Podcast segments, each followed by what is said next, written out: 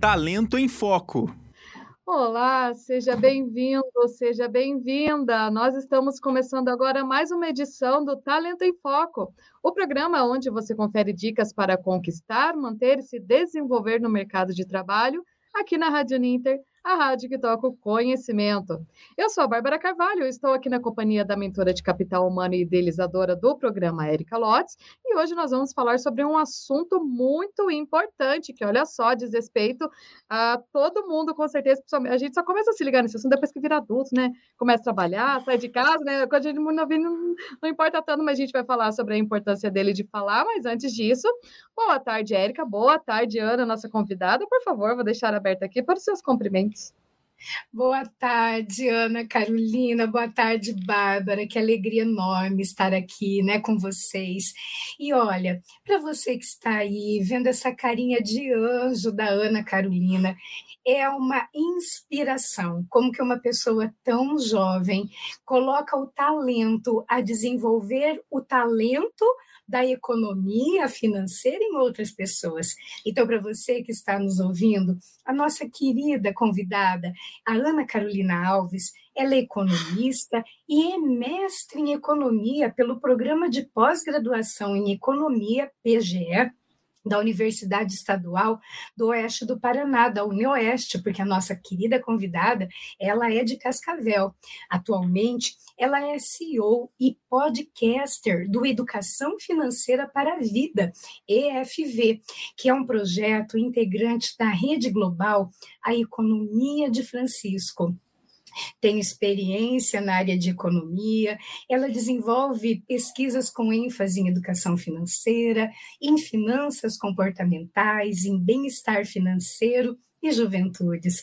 Ana Carolina, receba assim o nosso abraço super caloroso de boas-vindas.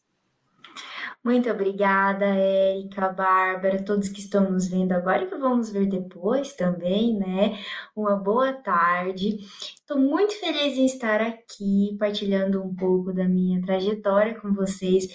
Muito feliz pelo convite. Parabéns pela iniciativa desse programa tão bacana. É, muito, muito obrigada. obrigada. Falamos juntos.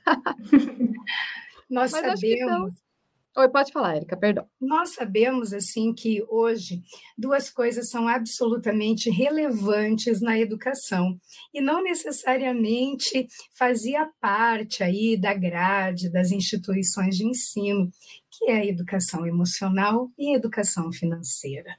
Então, quando você olha, né, para para a tua educação financeira, no teu aspecto financeiro, você já parou para observar como são os seus comportamentos de consumo? Como são os seus hábitos? Quais gatilhos emocionais podem estar presentes na decisão de uma compra? Então, é sobre isso e muito mais que a Ana vai conversar conosco. Bárbara, com você. Então vamos começar aqui, né, Ana? Como eu falei na, no início na apresentação, acredito que muita gente ainda não faça muita ideia do que, que é educação financeira. É você tirar um pouquinho do seu salário guardar na poupança? É você pagar as contas certinho? Mas vamos lá então, Ana. O que, que é educação financeira? Fala pra gente.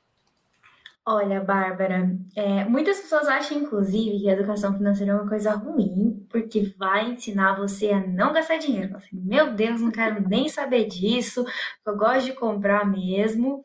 E não é isso, gente. A educação financeira ela é um processo em que a gente aprende novos conhecimentos e novas habilidades. Então tem a ver tanto com uma parte técnica, aprender um pouquinho de economia, é, algumas noções de finanças, mas também sobre comportamentos. É esse processo em que, através desses aprendizados, você começa a mudar alguns hábitos para melhor. E esses hábitos, eles têm que conduzir você a uma vida financeira de qualidade, tá? Isso é tanto no presente quanto no futuro. Então, é você conseguir consumir hoje ter uma vida muito boa, com qualidade, mas também pensar no seu, fruto, no seu futuro, nos seus projetos, nos seus sonhos. Então, a educação financeira é esse equilíbrio entre viver bem hoje e não deixar de pensar que o amanhã vai chegar. E olha só, Ana Carolina, tem muita gente que nos acompanha aqui que tem filhos, né? É, você recomenda começar a educação financeira já lá, né, nos primeiros anos de, de escolaridade? O que, que você recomenda aos pais que têm filhos agora e muitas vezes é, caem ciladas por não terem tido isso lá no passado? Então, a minha pergunta objetiva é: como é, qual é o ideal de se começar a educação financeira para quem tem filhos? Érica, a sua pergunta é excelente. O ideal é o seguinte: você observa que a criança sabe falar não, já pode começar a ensinar a educação financeira. Você não vai querer ensinar ela a fazer contas, mas através do lúdico, né, de brincadeiras e através do exemplo, principalmente, é que os pais podem começar a ensinar. Então, existem jogos, é, brincadeiras didáticos, historinhas, inclusive disponíveis em sites oficiais como o Banco Central, você pode encontrar, tem contos, fábulas adaptadas, então histórias que explicam a origem do dinheiro, e a criança tem essa dificuldade, ela acha que o dinheiro é infinito, que passa o cartão e sai dinheiro e pode comprar tudo, então você vai ensinando isso para a criança através do lúdico. E principalmente através do exemplo que às vezes acontece na família assim. O pai ou a mãe ou o responsável sai com a criança, compra alguma coisa escondida e fala: Olha, você não conta para seu pai, para sua mãe, que eu estou comprando isso. Aí a cabeça da criança vai ficar um pouco confusa, porque você está tentando ensinar para ela algo, né, através talvez de jogos, brincadeiras, mas o exemplo não está condizendo. Então os pais têm que tomar esse cuidado, isso isso vale para tudo, né? Mas para a vida financeira muito mais, porque as crianças têm essa dificuldade de entender limites, né? Principalmente quando são mais novas. Então, jogos, brincadeiras, você levar a criança até no caixa eletrônico e explicar, por exemplo, para ela assim: olha, para o dinheiro sair daqui, eu preciso colocar esse cartão, e esse cartão, ele não é infinito. O pai e a mãe têm que trabalhar, e eles ganham uma quantia de dinheiro. Nós temos que comprar as coisas para casa. E assim você vai ensinando a criança até um consumo consciente desde bem pequenininho. É muito importante. Nossa, muito obrigada pela sua resposta. A minha pergunta ela foi muito direcionada porque nós temos muitas pessoas que nos acompanham aqui no Talento em Foco que são da área da pedagogia, né, aqui da Uninter. Então, o aprendizado por metáforas é um aprendizado fabuloso. E aí você trouxe essa sugestão, então, que o Banco Central tem essas historinhas e que as professoras podem já ir trazendo isso, né, num contar de histórias no final da aula. Então, isso foi foi muito rico. E para quem já está na estrada há um pouquinho mais de tempo, que já sabe falar não há mais tempo, né? Como é que você recomenda uh, que, que a gente possa trabalhar, qual é a importância, se, nós, se, se você não recebeu essas orientações na escola, se você não teve essa matéria, não tem problema, gente. Comece de onde você está tá? O ponto de, do poder é o ponto do agora. Então, fala para gente, Ana, quem nunca teve contato com essa educação financeira, qual a importância de começar essa educação financeira agora para a vida? Porque você trouxe presente, trouxe futuro. Conta aí para gente. Olha, Érica, o dinheiro, né, as finanças, é algo da nossa vida que é, eu falo que é transversal, porque perpassa tudo. Direta ou indiretamente, as, no, as nossas escolhas, elas vão estar relacionadas com o dinheiro, com as finanças. E o dinheiro ele pode fazer com que você tenha uma vida muito saudável, te ajudar inclusive a resolver problemas, ou ele pode ser um gerador de problemas na sua vida, fazer você perder noites de sono e outras coisas, né? Então isso vai depender da maneira como você faz essa gestão, certo? Por isso é fundamental, porque direto ou indiretamente ele está presente. Nós precisamos do dinheiro para ter uma vida de qualidade, né? Entende-se vida de qualidade, não uma vida de consumo exagerado, mas é saber o que consumir, o que faz bem para você, porque é algo que é muito subjetivo. É importante também porque a gente não sabe o que vai acontecer. Tem as coisas que a gente controla, o nosso orçamento, os nossos gastos a gente controla, mas a gente não controla, por exemplo, o acontecimento de uma pandemia que gerou desemprego, gerou diminuição na renda das famílias. Então, quando você controla o que você pode e se prepara para um futuro, você está mais é, precavido, você é pego menos de surpresa, né? Ninguém tinha como adivinhar que a pandemia viria nesse ano. E a gente vê tantas famílias que sofreram muito com diminuição de renda. E mesmo se não tivéssemos pandemia, temos aposentadoria, nosso sistema do INSS está passando por reformas, mas a probabilidade é que no futuro a gente tenha uma população idosa, que é muito bom, porque a medicina está avançando, estamos vivendo muito, mas não estamos nos preparando para viver financeiramente no futuro. É uma série de fatores. Então, tudo gira em torno daquele equilíbrio que eu te falei. Hoje no Brasil, nós temos aproximadamente 70% de famílias com dívidas e cerca de 25% inadimplentes, ou seja, que não estão conseguindo pagar as suas contas. E eu tenho certeza que isso gera um mal-estar dentro de casa, geram outros problemas dentro das famílias. Então, isso é algo que a gente quer evitar. Por isso que é um assunto tão vital, sabe?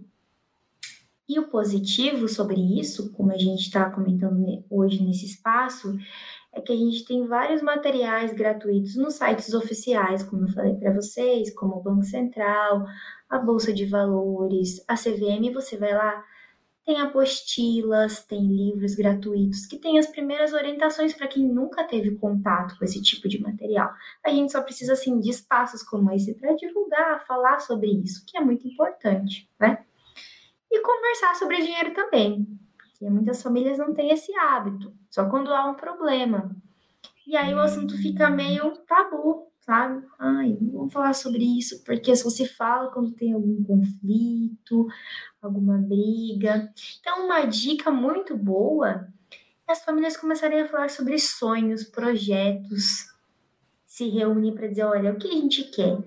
E aí começa o assunto dinheiro por aí, porque às vezes tenta começar pelo problema, por exemplo, quer fazer uma economia, e aí já gera um conflito dentro da família, que é muito natural quando se fala de dinheiro. Então, inverter essa lógica, falar sobre sonhos, projetos, unir a família em prol de algo comum, né? E é isso que vai mudando aí o comportamento e o pensamento, uma cultura, na verdade, né? Uma cultura.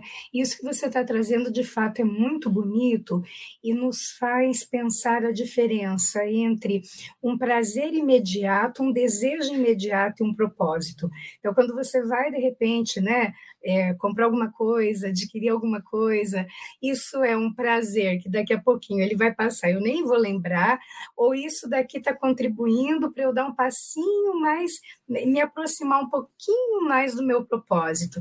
E Ana, nessa linha, eu gostaria que você é, dissesse para gente quais são os hábitos mais basilares que uma pessoa que tem educação financeira costuma ter em relação ao consumo? Excelente pergunta. Olha, o primeiro hábito, Érica, é consumir o que sobra e não poupar o que sobra, entende?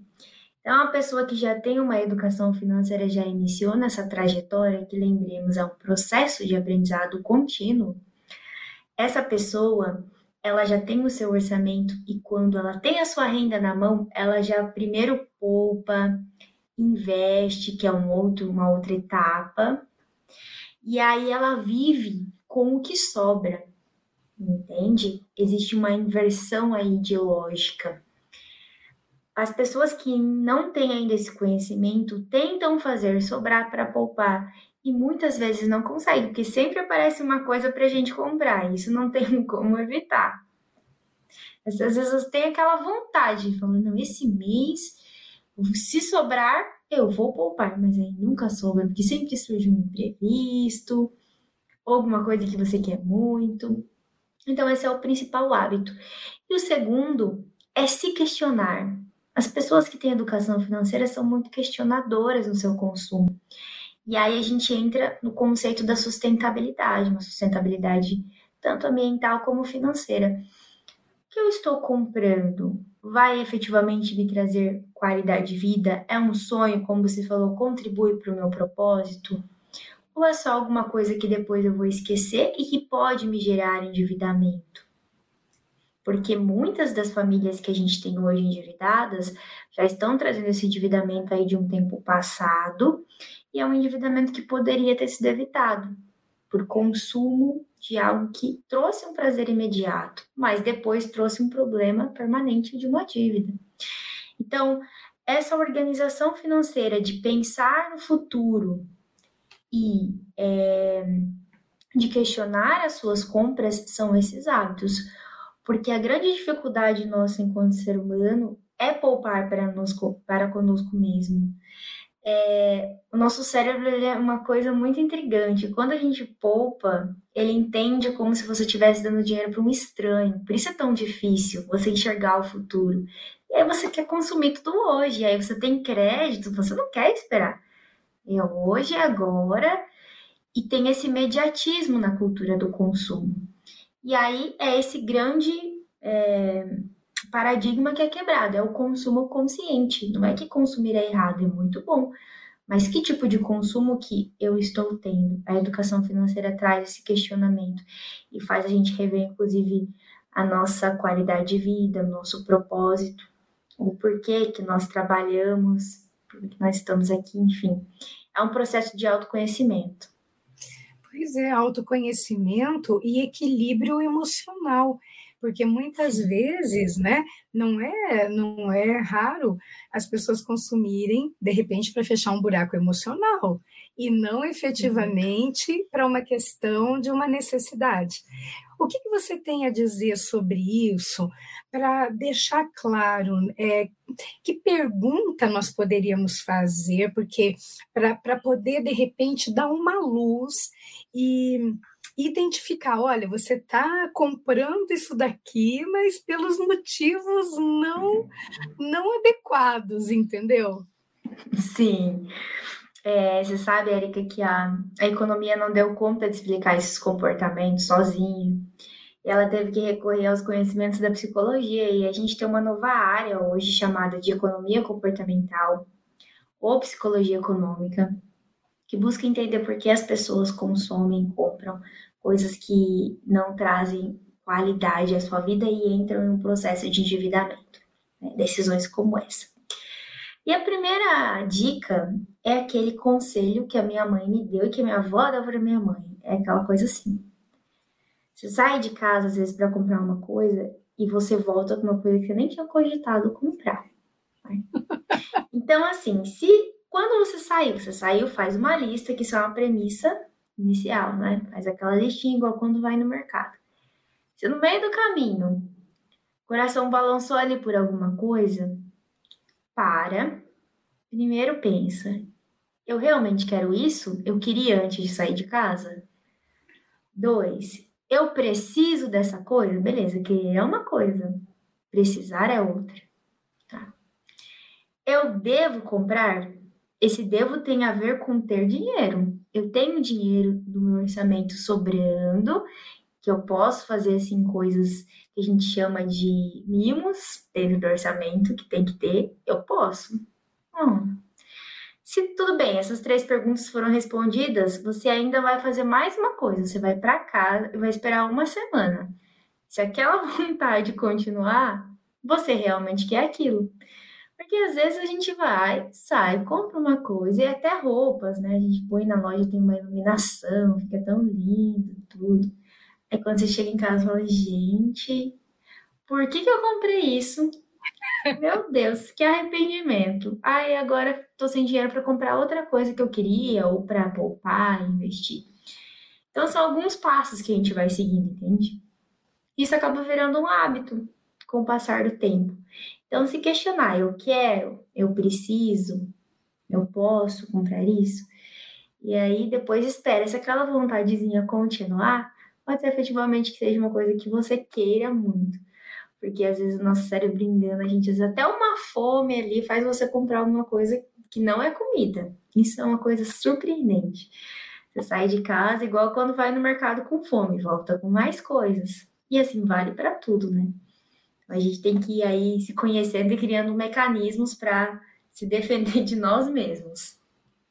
Ana, essa resposta, assim, essa abordagem tua, ela é muito interessante, porque nós não, né, nós precisamos manter em perspectiva que todos esses processos de, de vendas, de comunicação, eles também utilizam gatilhos mentais.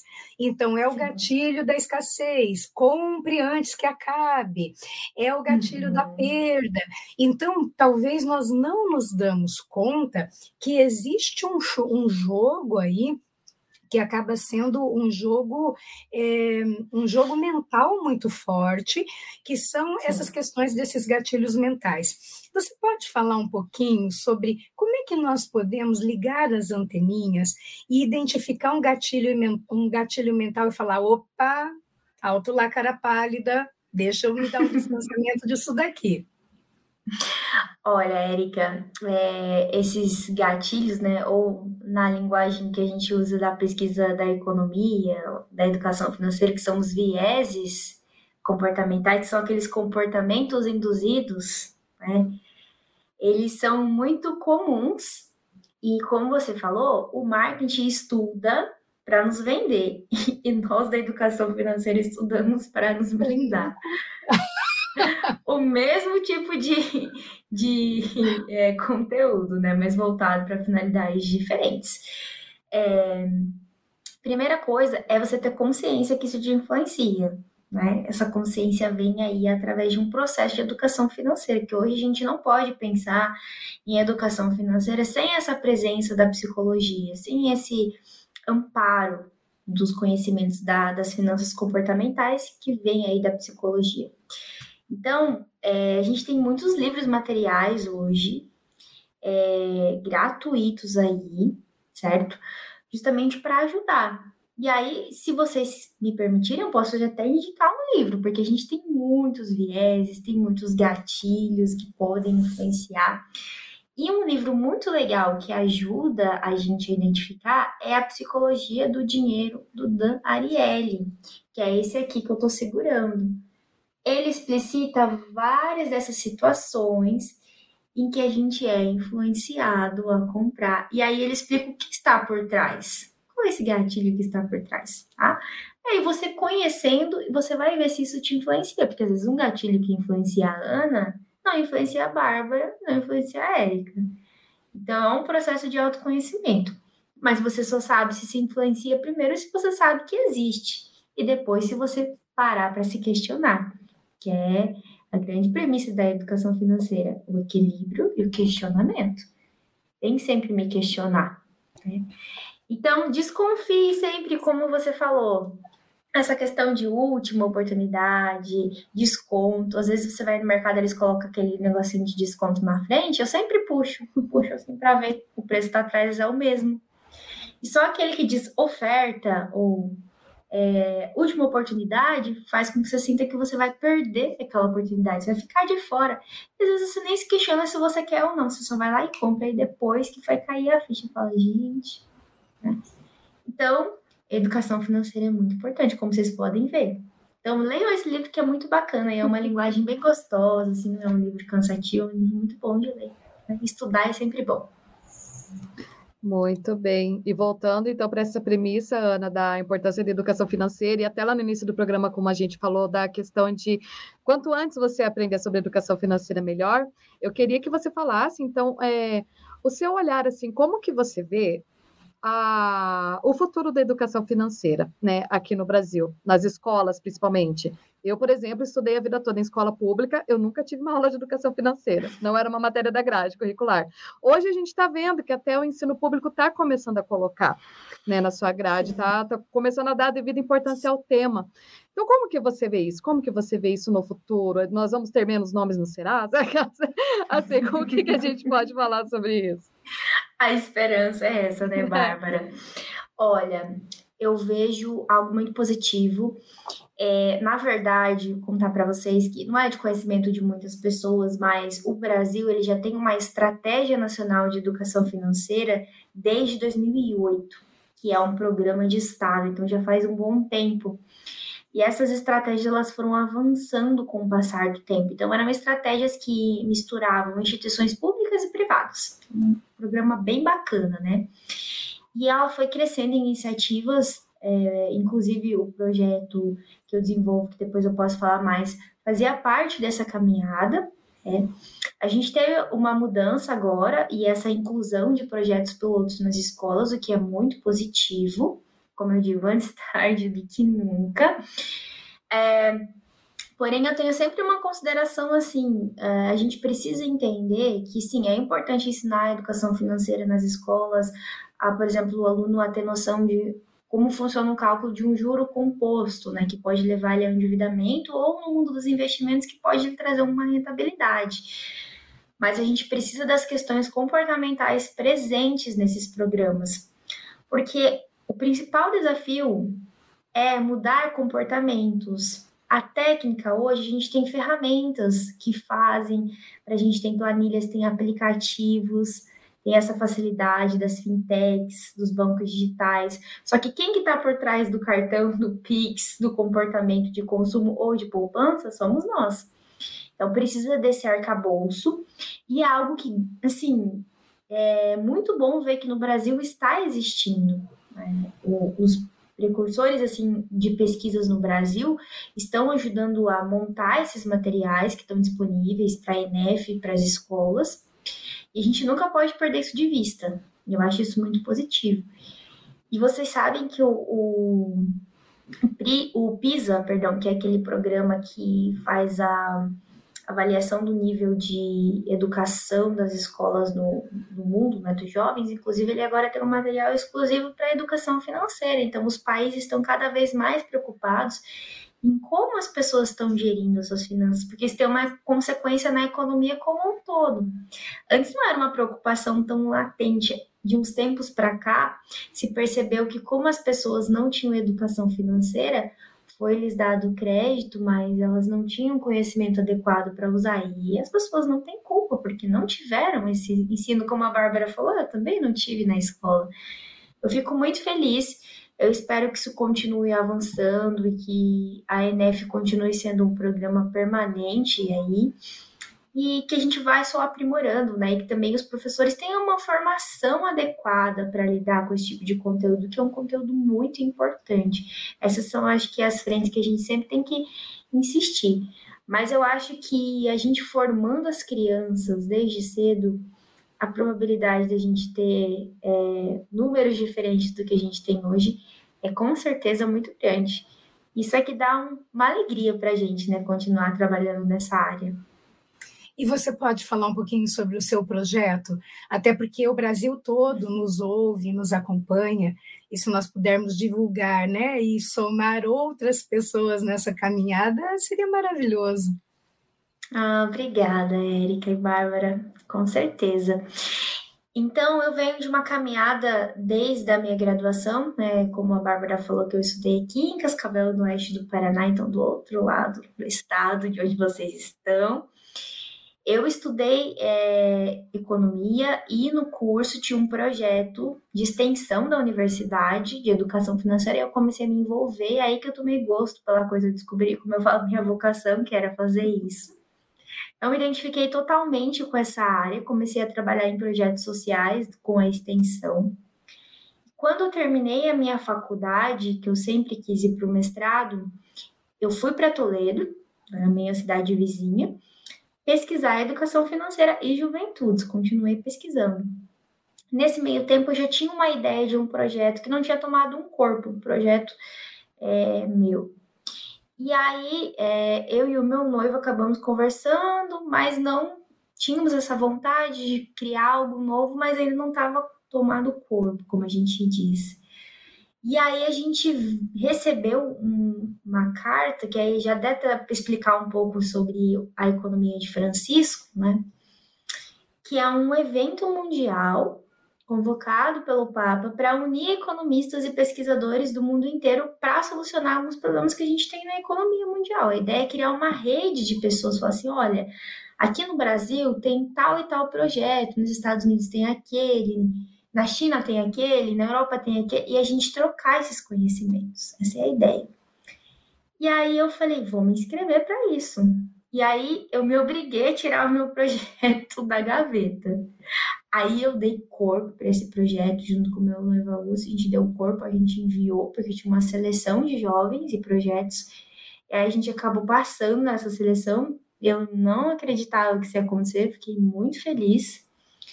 E aí era para a gente se encontrar na Itália e em 2020, em março, e aí veio a pandemia. E acabou que todo esse processo da economia de Francisco, essa rede, se criou via internet, como a gente está aqui. Então, teve os eventos online, já teve dois anos. Eu desenvolvo é, um projeto junto com o pessoal da América Latina é, e da Nigéria, Programa de Educação Financeira é, América Latina e Nigéria, da Economia de Francisco. E aí tem o Educação Financeira para a Vida, que é o projeto que eu criei com o Augusto.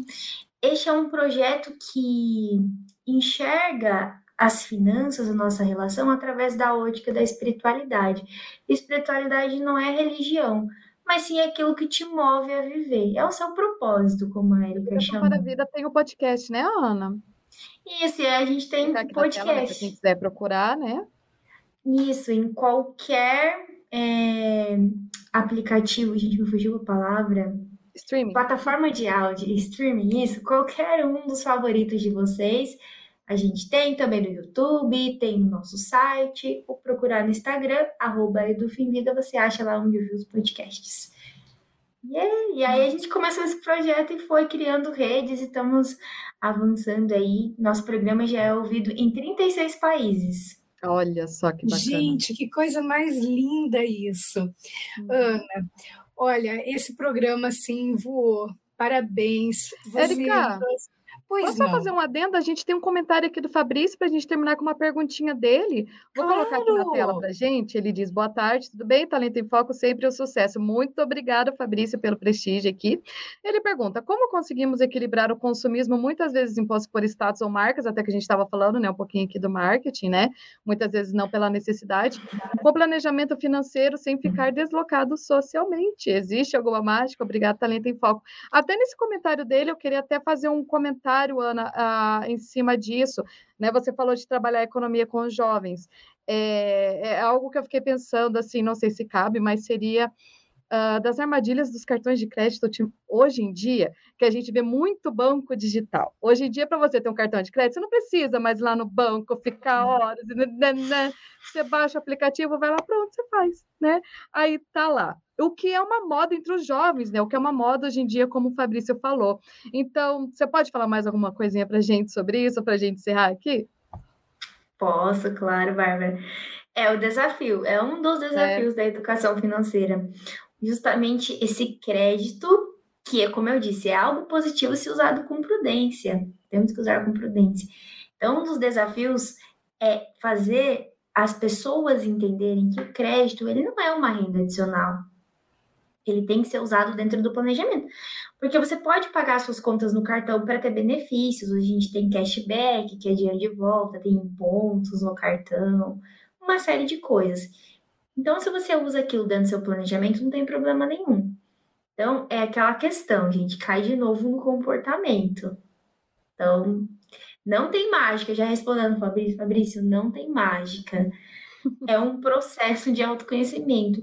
Porque por muitas vezes, como você falou, a gente se sente deslocado por não ter as coisas. Mas aí a gente tem que se questionar, né? O que, que efetivamente contribui para você, para sua qualidade de vida? Porque senão a gente se perde no consumo, logo existo, né? É o desafio de frear o, o consumismo. Então, frear esse consumismo é a partir de um autoconhecimento no FV, na Educação Financeira para a Vida, através da espiritualidade, como eu me entendo no mundo, quem sou eu, qual é o meu propósito e o que me faz feliz. Não adianta nada a gente viver uma vida de consumo e não ser feliz. Então, temos que realizar nossos sonhos, nossos propósitos e consumir bem. É um desafio, viu, Fabrício? Passa por autoconhecimento aí. Que coisa mágica não né? existe.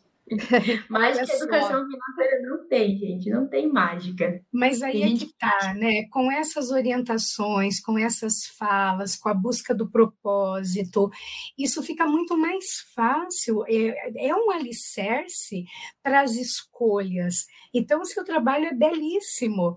O Augusto Martins, ele traz aqui um comentário para a gente. O Ninter, uma, institu uma instituição excelente, conheci quando morei em Curitiba. Parabéns pelo debate, a reflexão de alto nível e principal, acessível. Muito bom ouvir a educadora financeira Ana Carolina. Ana, eu tenho assim que te agradecer por você estar aqui, por nos encantar por nos inspirar com tanta juventude, com tanto preparo e com esse, com esse propósito de fazer a diferença na vida de tantas pessoas. Muito obrigada por ter estado aqui conosco e, e ter, sabe, sido essa essa luz. Muito lindo mesmo. É, o Talento em Foco não tem como te agradecer. Gostaríamos de deixar é, os minutos finais para você e daí eu já passo para a Bárbara também. Érica, Bárbara, Fabrício, Augusto, todo mundo que vai assistir depois também, que a internet tem essa, esse ponto positivo, né? Muito obrigada pelo convite, foi um prazer imenso estar aqui. Eu amo programas como o de vocês que traduzem o conhecimento para uma linguagem acessível. É isso que a gente faz também no FV. A gente pega conceitos, às vezes, que parecem complicados e democratiza esse conhecimento. O conhecimento existe para isso. A gente precisa compartilhar ele. E assim a gente vai transformando vidas. Então, agradeço muito pelo convite. Podem contar comigo com o FV. Se quiserem, estaremos aqui mais uma vez falando sobre outros temas. Estamos sempre disponíveis. Precisando, é só chamar que nós viemos. Muito obrigada. Muito, Muito obrigada, obrigada, né, Carolina? Bárbara. Pode ter certeza, né, que a gente vai chamar assim. Muito obrigada, Ana. Muito obrigada, Érica. Todos que acompanharam o programa de hoje. E a gente se vê na próxima edição do Talento em Foco, aqui na Rádio Ninter, a rádio que toca o conhecimento. Gente, beijo, até lá. Talento em Foco.